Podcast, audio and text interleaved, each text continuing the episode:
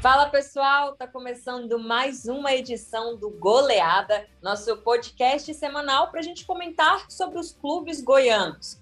Hoje vamos falar de mais uma derrota do Atlético. Dessa vez foi para o Bragantino fora de casa e também projetar os confrontos de Goiás, que recebe o CSA na Serrinha, e do Vila Nova, que visita o Brasil de Pelotas. Os dois jogos são na sexta-feira. A gente também vai falar rapidinho da Aparecidense, que pode conquistar nesse fim de semana o inédito acesso à Série C do Brasileiro. Eu sou a Karina Azevedo e estou aqui hoje com o nosso querido Fernando Vasconcelos. Fala, Fernando. Fala, Karina, Castrinho, ouvintes aqui do Goleada. Sempre um prazer estar aqui para falar dos nossos clubes. E também com o nosso Castrinho, ou melhor, Rodrigo Castro. Então, tanto faz. Fala, Castrinho.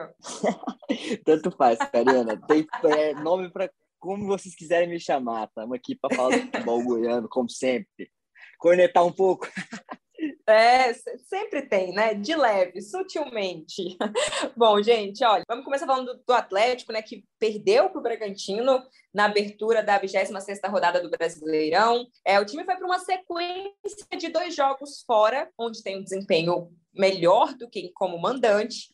Conseguiu empatar com o Fluminense, mas acabou perdendo para o Bragantino por 1 a 0. Só que pior que o resultado, é, na minha opinião, o desempenho foi ainda mais preocupante. O Fernando Miguel defendeu um pênalti, o Eric Ramírez do Bragantino foi expulso pouco depois né, da defesa desse pênalti, e tudo isso foi no primeiro tempo. Mas aí nem parece, assim, nenhum momento, tanto do primeiro minuto ao último minuto do jogo, nem pareceu que, que o Bragantino estava com um jogador a menos, dominou o jogo, e acabou marcando com o Jadson na etapa final. Pergunto para vocês: mais do que nunca antes. Sinal de alerta ligadíssimo no Atlético. Olha, muito ligado, né? Infelizmente, é, o Atlético ele não está contrariando o que a gente vem falando que há muito tempo, até quando a situação na tabela era melhor. Né? A gente sempre falava, gente, o Atlético precisa propor mais o jogo, o Atlético precisa fazer mais gols, o Atlético precisa se impor em casa, e nada disso está acontecendo. E eu acho assim, Karina, Castrinho, ouvintes,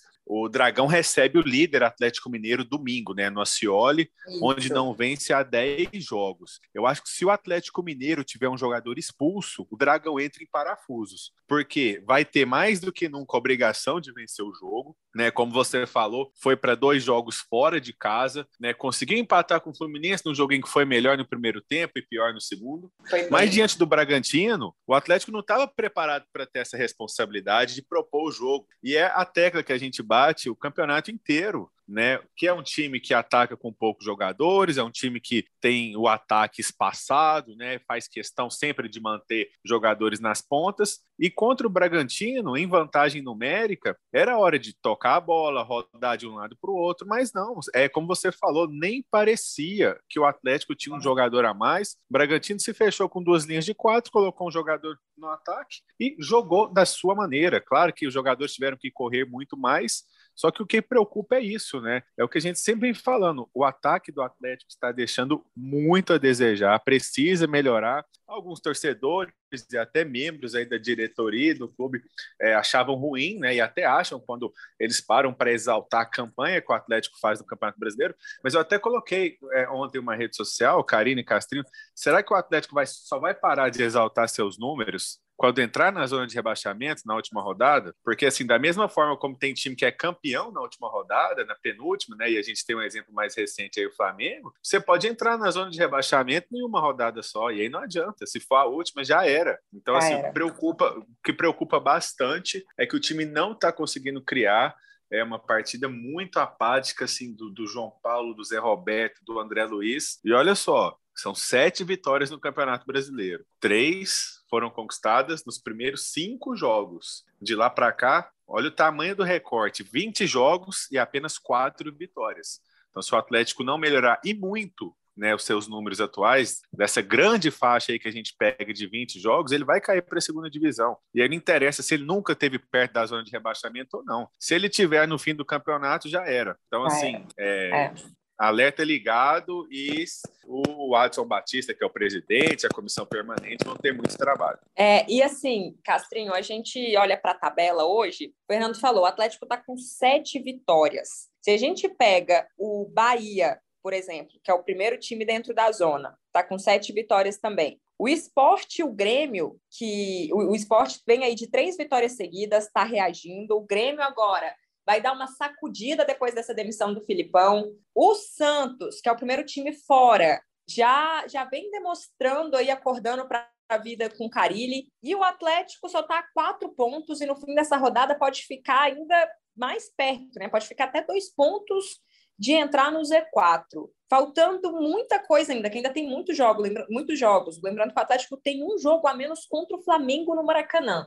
É nítido que o Dragão precisa contratar um treinador, não dá para terminar o campeonato com essa comissão permanente? Eu acho que sim, eu acho que sim, até porque ontem o Fernando estava falando que ele estava publicando nas redes sociais e a gente estava junto lá na redação é, durante o jogo. E eu acho que é engraçado, Karina, que a gente está vendo esse trabalho do Eduardo Souza agora, e parece que a gente ainda está vendo Barroca, eu acho. Estamos conversando disso com, com o Fernando ontem. Parece que a gente está vendo Barroca ainda no comando do Atlético, porque nas opções táticas que o Eduardo tem, são muito parecidas com o que o Barroca fazia, tanto alteração, tanto a forma que ele coloca o time em campo, isso que o Fernando disse, de colocar dois atacantes, esse negócio de tentar dobrar a lateral, tá sendo mantido no Dragão, eu acho que assim, são os mesmos problemas que o Atlético não muda. A gente, o Eduardo Souza assumiu a equipe e assim, a gente não sabe o quanto de liberdade que ele tem no time, o que, que ele pode fazer, mas assim,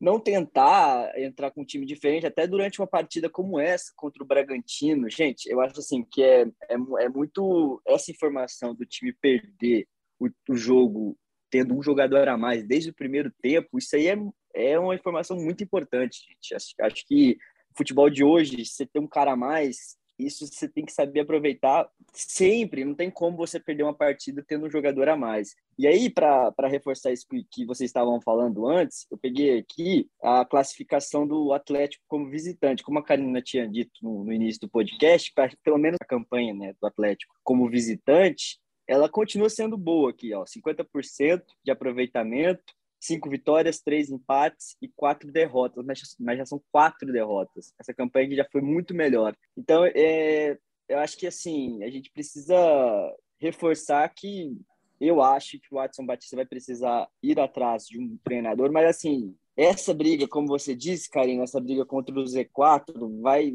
já eu acho que a gente nem vai ver o Atlético mais brigar, ele já está brigando contra o, o, o, rebaixamento. E esse técnico precisa chegar urgente, ele precisa pensar com as opções que ele tem, que eu acho também, eu sei o que vocês acham, acho que o Atlético tem poucas opções para mexer na equipe de fato, não trocar seis por meia dúzia. Eu acho que para mexer de fato é pensar uma nova maneira de jogar, uma nova formação tática. Eu acho que para tentar mudar precisa de muita coisa lá no Dragão. E assim, o, é, a gente falou muito que o Atlético tinha que ser esse time que propõe o jogo. Ele começou assim o Campeonato Brasileiro, né? Ele, ele começou como um time não assim de dominância total, de né, posse de bola, né, essas coisas, mas assim, começou de uma forma que, que parecia que era, que era a cara do Atlético mesmo, assim, um time que ia fazer uma campanha tranquila. Onde que o, o Atlético se perdeu, Fernando, nisso aí? Que só fez um começo de campeonato empolgante e depois desandou. Então, Karine, eu acho que a resposta está justamente aí. O Atlético ele parece que está em junho até hoje. O que que acontece? Por que, que o Atlético se perdeu? E aí na coletiva do João Paulo Sanches, que, que foi o auxiliar que comandou o time contra o Bragantino, né, porque o Eduardo Souza estava suspenso, ele falou assim: ah, mas esse é o mesmo elenco que ganhou pontos e que nos, nos deixou numa situação boa. Acontece que os outros times evoluem, né? Uhum. E a partir do momento em que o Atlético teve aquela sonhada semana cheia para trabalhar, que foi quando saiu da Copa do Brasil, e que Com vários outros times, isso, e que vários outros times passaram até essa semana também, porque hoje em dia quem é que está em Copa? É o Fortaleza, é o Atlético Paranaense, é o Flamengo, é o Palmeiras e o Atlético Mineiro. Então, assim, vários times ficaram pelo caminho e também passaram até essa semana cheia para trabalhar. Olha só, o Cuca ele vai jogar, né, o Atlético Mineiro ainda joga na rodada, joga contra o Santos, né, no momento em que a gente está gravando esse podcast. Só que depois do jogo contra o Santos, ele tem aí mais quatro, cinco dias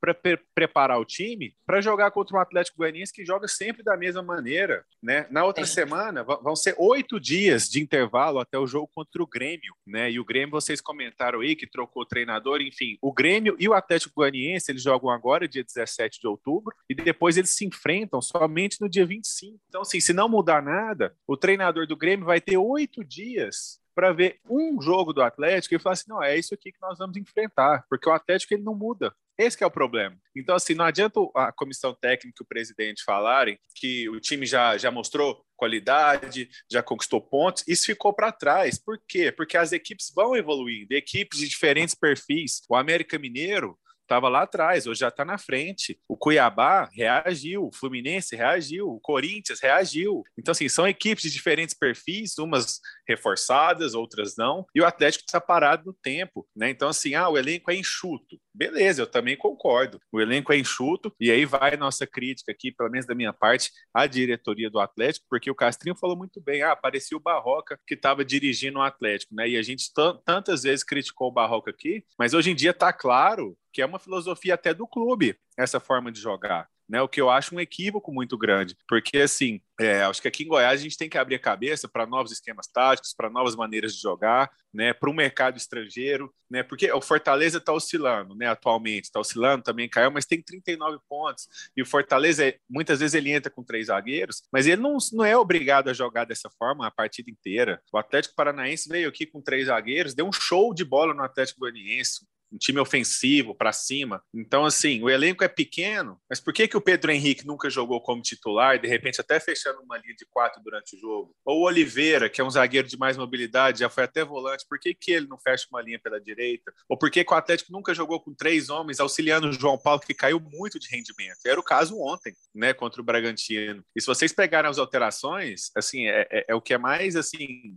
até constrangedor, né? Primeiro tempo do jogo, sai o Matheus Barbosa machucado, entra o Baralhas, seis por meia dúzia. Obviamente não tinha muito o que fazer. Sai o Ronald amarelado, né? O Atlético ficou com medo de ter um jogador expulso também. Entra o Janderson. Segundo tempo, intervalo, na verdade. Sai o William Maranhão amarelado, entra o André Lima. Cara, você tem um jogador amarelado, você tem que falar para ele, amigo, toma cuidado, está na casa do adversário porque eles já tiveram expulso. Tira um dos melhores em campo. Aí depois sai o André Luiz, que fez uma péssima partida, entra o Natanael como ponta, como a gente se acostumou a ver. A única coisa que aconteceu é que ele entrou na esquerda e o Janderson veio para a direita. Ou seja, não mudou nada. Não mudou nada. O jogo de ontem é um retrato do que a gente está falando aqui. Ah, mas depois saiu um lateral, entrou o Lucão, que nem era o melhor atacante no banco. Cara, depois que está perdendo o jogo, com um jogador a mais passando uma vergonha em rede nacional, aí não, não adianta fazer essa alteração. Então é isso, o Atlético está parado no tempo, jogando da mesma forma há quatro meses. Infelizmente, não dá nem para a gente falar se é melhor jogar com três zagueiros, três volantes, dois atacantes, cinco atacantes, porque isso não foi testado. A gente não sabe, exato. Isso não, não foi sabe. testado. Só para colocar um, um, um, foguinho aqui no, no que o Fernando estava falando, que o João Paulo Sanches disse que é o mesmo time que deu pontos no início do campeonato. Eu discordo um pouco, porque se a gente for olhar a escalação do Atlético, por exemplo, aqui na segunda rodada, na segunda rodada do, do Campeonato Brasileiro contra o São Paulo, aquela vitória no Antônio Scioli por 2 a 0 na escalação do Atlético a gente tinha Nathan Silva na zaga, a gente tinha Marlon Freitas no meio, Marlon Freitas que está se recuperando ainda no DM, já voltou pelo menos a, ao campo, está fazendo um trabalho específico para voltar. Assim, é, tá na transição eu acho que não é o mesmo time. Aquele time, se a gente for para parar para pensar, Nathan Silva, gente, cara, hoje é um dos principais zagueiros do, do, Brasil, tá jogando no Galo, um dos principais zagueiros. Marlon Freitas fazia muita diferença no meio, para deixar o meio mais criativo. Também acho e concordo com o que o Fernando tá falando. O João Paulo caiu muito de produção, muito. No jogo que eu tive a oportunidade de estar contra o Atlético Paranaense, a torcida tava pegando muito no pé dele e do André Luiz, porque assim, a, o desempenho dos dois estava péssimo, muito ruim, assim. parece que nem tinham entrado dentro de campo. Eu acho que assim, o time não é o mesmo, os jogadores não estão desempenhando o mesmo futebol. Eu acho que é, é isso que o, Atlético tem que se atentar, não dar mais para ficar vivendo do passado e nem das primeiras rodadas do Campeonato Brasileiro. O Karina, Castrinho, só mais um detalhe, é, vocês falaram aí de técnico, né? Ah, tipo, é uma é uma é um discurso que a diretoria toma há muitos anos, inclusive, e até de reforços também, né? Quando a janela estava se encerrando, o Atlético contratou o Rickson para ajudar o João Paulo, mas sim, é um jogador muito jovem, né? E o Arthur Gomes pediu para ir embora, o Atlético liberou, e assim, não precisava. É... Ah, não quer ficar no clube, tá infeliz, mas vem cá, o João Paulo ficou machucado em algumas partidas e, e o Arthur Gomes fez ali o arroz com feijão e conseguiu fez. suprir essa ausência. Né? E, a, e, a, questão de treinador é a mesma coisa. Vem cá, o América Mineiro tem um treinador que estava aqui ano passado, o Wagner Mancini. Por que, que é o América que tem e não é o Atlético Goianiense? Né? O Fortaleza tem um treinador estrangeiro que ele achou que ele tem méritos de ter ido buscar. Né? O Fortaleza tem um treinador. O Guto Ferreira tá no Bahia. Né? A gente estava vendo na redação ontem, Karine e ouvintes, quando terminou Atlético e Bragantino, a gente começou a ver Cruzeiro e Botafogo. Quando eu cheguei em casa, eu não consegui tirar do segundo tempo de Bahia e Palmeiras, porque sim, o Bahia estava jogando muita bola. E você falou do Bahia mais cedo, que já, já tem um, um número de vitórias consideráveis, sete vitórias para quem está na zona de rebaixamento, é muita coisa. O Bahia tem um treinador, o Cuiabá tem um treinador que estava aqui também. Então, peraí, a opção é escassa, a opção é escassa para todo mundo. Então, assim, entre aspas, o Atlético tem que se virar para arrumar um treinador, para arrumar jogadores. É trabalho do clube, né? Então, assim, não adianta ficar reclamando o resto da vida que as opções são escassas, sendo que seus adversários acham as alternativas. Né? O esporte ganhou três jogos seguidos e o técnico do esporte é um estrangeiro também, ó, foi buscar e apostou e deu certo, por enquanto. Então, quer dizer, cadê? Por que, que o Dragão também não pode fazer isso? Né? Então fica esse questionamento. Né? Os adversários se viraram ao longo da temporada e o Atlético não conseguiu fazer isso.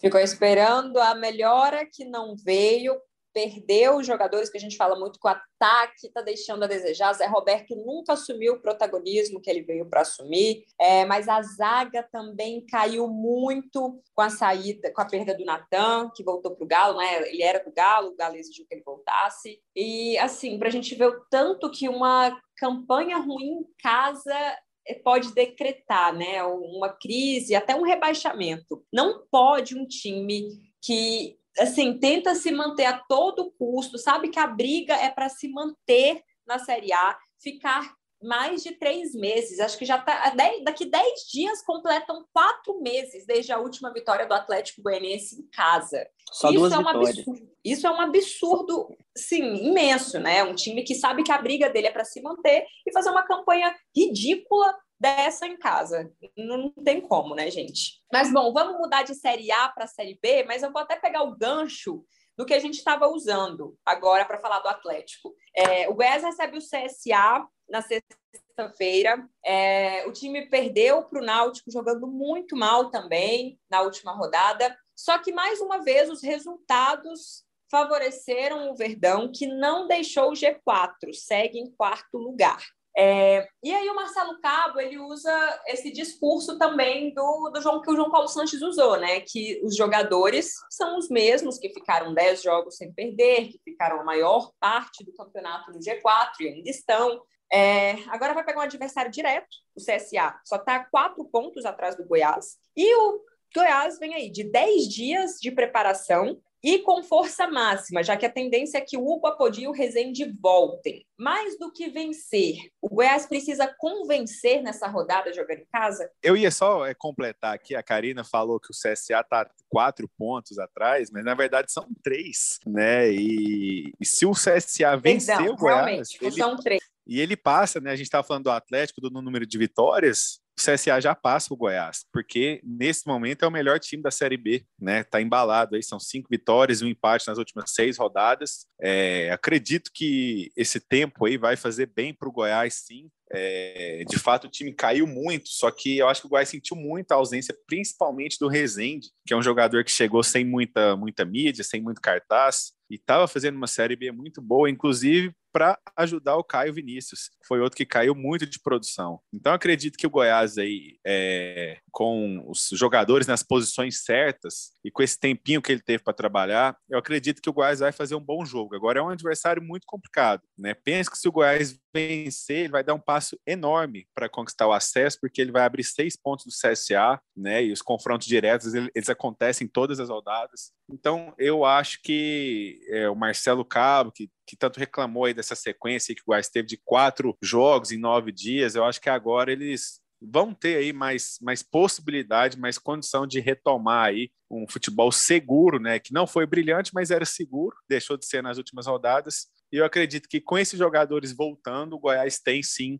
é, uma boa condição aí de fazer um bom jogo. E, Karina, é, só aproveitando isso que o, que o Fernando está falando, ontem eu estava preparando uma matéria para o Globo Esporte e eu estava fazendo algumas contas né, dessa Série B, essas últimas nove rodadas. É, a média para poder subir dos últimos cinco anos ficou em 62 pontos.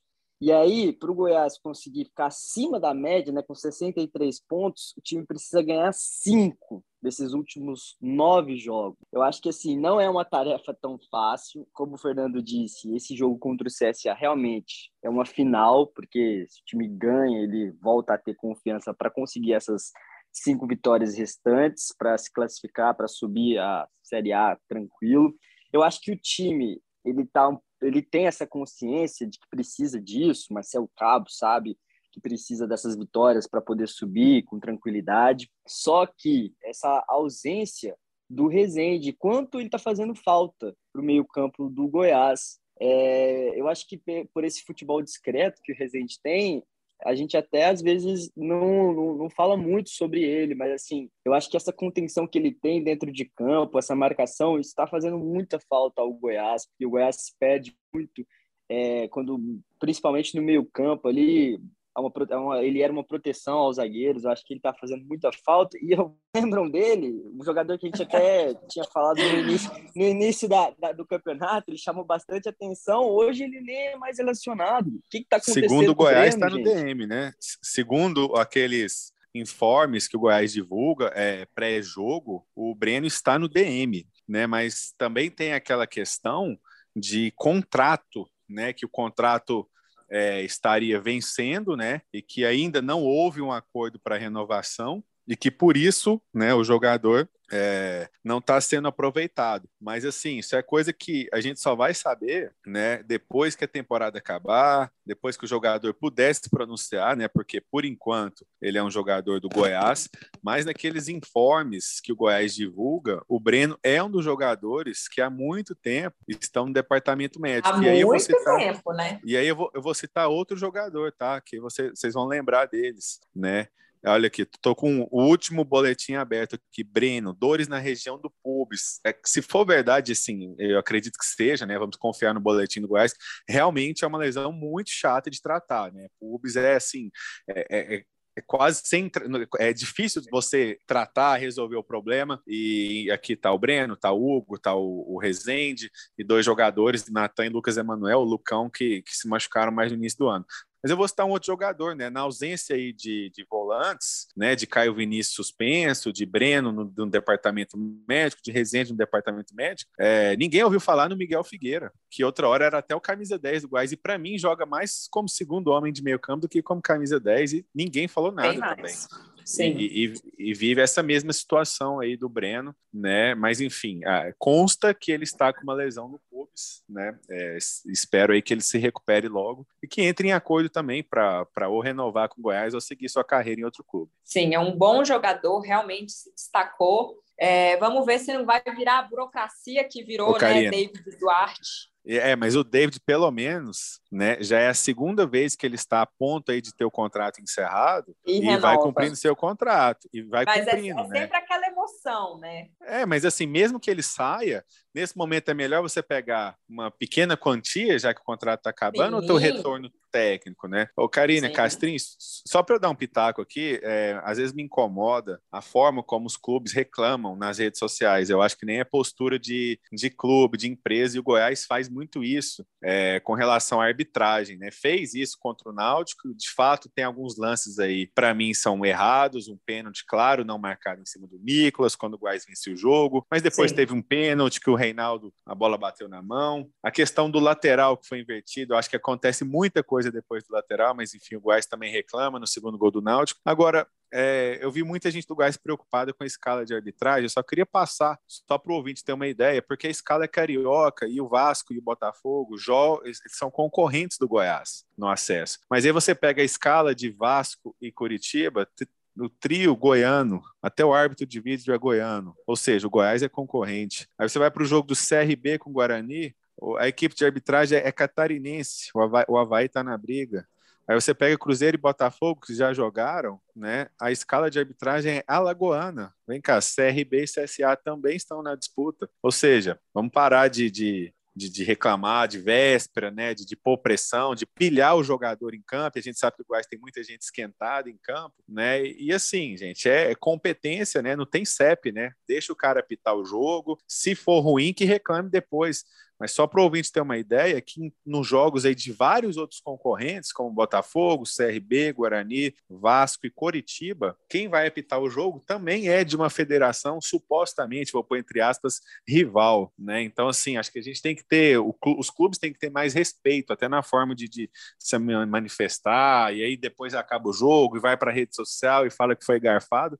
Não é uma postura que me agrada, não sei o que o torcedor acha, mas só queria passar aí a escala de arbitragem de todos os jogos e todos, teoricamente, têm motivo para reclamar de véspera, né? Mas a gente sabe que não é certo, né? Tomara que todas as arbitragens sejam excelentes aí nessa, nessa rodada. Exatamente. Eu, é, esse negócio de transferência de responsabilidade, né? Antes da bola rolar é, é, é difícil. Até porque o time vem aí de um momento instável e o torcedor já não está mais comprando tanto assim essa, essa ideia né, de, de arbitragem, enfim. Eu concordo com você, Fernando. Vamos agora continuar falando de Série B, mas falando do Vila, que está empolgado, três vitórias nos últimos cinco jogos, é, reta final para o Vila, que assim, com, com um desempenho mostrado com o Igor Magalhães, dá para falar que faltando aí, né, só mais um pouquinho para terminar essa Série B, o Vila consegue se manter com tranquilidade se continuar desse jeito? Eu acho que sim, porque são, são sete pontos de vantagem para o Londrina, que abre a zona de rebaixamento. É, no início do campeonato, a gente dizia que o Vila estava praticamente condenado ao rebaixamento, porque era um time que vencia poucos jogos, já mudou essa realidade, já consegue, Isso. mesmo que na Bacia das Almas, porque teve um jogador expulso, já consegue vencer jogos. Né? Então, é um time que pontua, o que não fazia no início do campeonato. No início do campeonato era empate ou derrota. Agora tem sido empate empate ou vitória. Então, faltando nove jogos, né? O time precisa aí de mais três vitórias, um pouquinho menos, talvez. Então, acho que o Igor encontrou um caminho seguro, uma forma de jogar. Claro que precisa ainda de alguns ajustes, mas o trabalho é muito satisfatório. A tendência é que o Vila Nova escape sim do rebaixamento e que tem até um tempo que a gente não esperava que tivesse para planejar 2022, né? Porque o rebaixamento ou não, ele interfere diretamente no planejamento. E a gente imaginava ou que o Vila Nova seria rebaixado ou que ele ia brigar até o fim. Mas a tendência é que ele consiga se manter com relativa antecedência e ele sai na frente de alguns concorrentes para já pensar né, no ano que vem, por que não? Né, até com o treinador que ele já tem, né? Porque não tem motivo nenhum buscar um outro treinador agora, depois do que tem feito. Então a tendência é que o, a, o restante aí de campanha do Vila seja seguro. É, e o Igor já falou que não quer mais ser auxiliar, né? Não quer mais andar para trás, digamos assim. Agora quer ser só o principal e ele está certo, porque fez um bom trabalho. Os jogadores compraram a ideia literalmente, né? Depois de tudo que aconteceu com Emerson Maria. Castrinho, e agora o Vila visita o Brasil de Pelotas, último colocado. Jogo que dá para vencer tranquilamente, a gente pode dizer, ou não? Eu acho que, assim, claro, é um... a gente também estava falando sobre isso ontem na redação, Karina, eu e o Fernando. Vila tem muita dificuldade para jogar em Pelotas, mas devido à situação do Brasil, tem quatro derrotas seguidas o Brasil de Pelotas, certo? Não, venceu o último, mas antes de vencer o Operário, tem quatro derrotas seguidas. Mas eu acho que assim, o, o Vila Nova, se for para sonhar com algo maior, o time para esquecer esse negócio de, de rebaixamento, o time precisa de duas vitórias. Aí consegue uma média dos times que não foram rebaixados nos últimos cinco anos.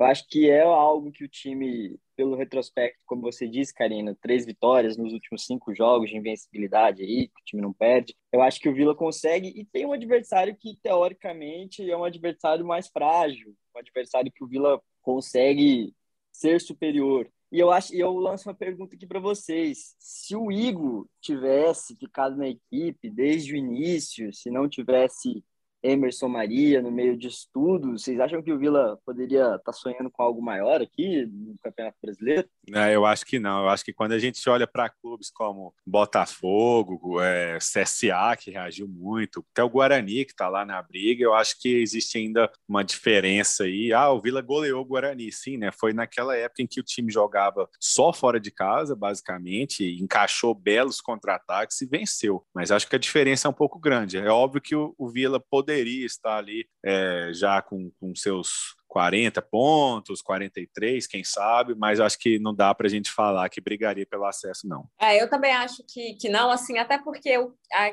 aquele, aquele episódio que rolou com o Emerson Maria, né, acho que, que foi muito importante até para uma mudança de postura dos jogadores também. É, porque naquele momento, inclusive, a diretoria fez questão que isso acontecesse, assim, de, deixar, de deixar claro que era isso que, que teria que acontecer. Os jogadores assumiram a responsabilidade completamente. Então, acho que essa, aquele episódio, assim, apesar de ter sido muito lamentável, na minha opinião, vários pontos, foi importante para uma mudança de postura dos jogadores do Vila. É, bom, agora vamos falar rapidinho aqui da nossa querida Aparecidense, que está muito perto de conquistar o inédito acesso à Série C do brasileiro. Venceu o Uberlândia por 1 a 0 fora de casa, agora joga no Aníbal pelo empate.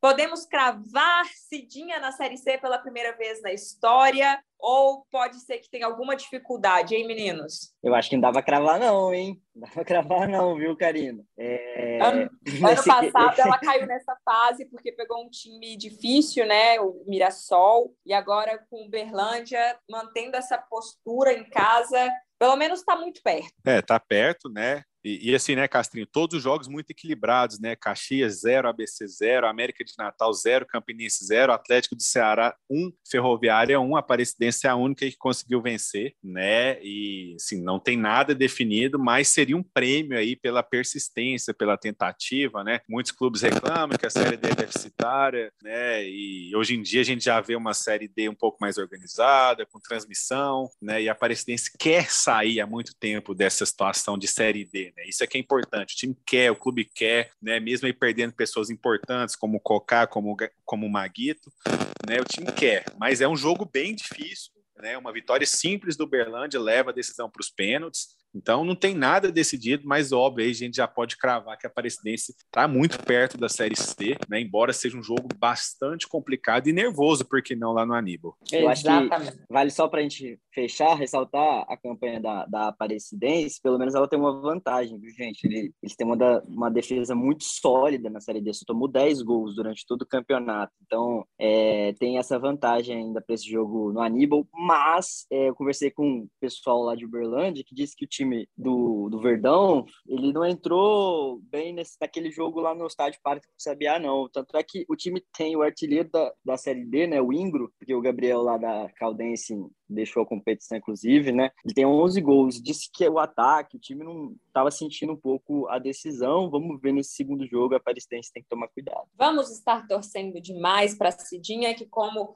Fernando falou, teve perdas muito importantes nesses últimos anos e, mesmo assim, manteve um trabalho exemplar conseguiu, é, mesmo quando não, não foi por méritos próprios, né, pegou vaga de outro time que desistiu, conseguiu fazer uma boa campanha, dessa vez está aqui por, né, enfim, conseguiu manter esse trabalho e a gente vai ter a torcida com certeza. Eu deixo aqui o meu agradecimento ao Fernando e ao Rodrigo e, claro, a você também, ouvinte. A gente vai finalizando esse nosso episódio do podcast. Semana que vem estamos de volta para falar de tudo que a gente projetou aí dos nossos três times da capital e também, claro, a Aparecidense Fluminense. Um abraço para todo mundo e até a próxima.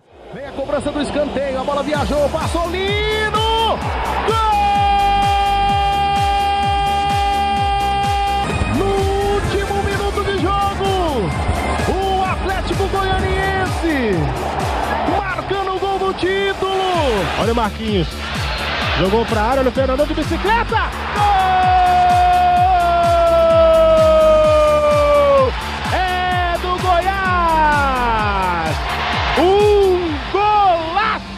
Fernandão de bicicleta! Moisés tá pintando o golocímetro na esquerda, bateu de canhota, a bola vai entrando, chega, tira, encaixou! É nosso! É nosso! É nosso! É nosso! É nosso! É do título, meu Deus do céu! É do título, meu Deus do céu! É do Vila Moisés!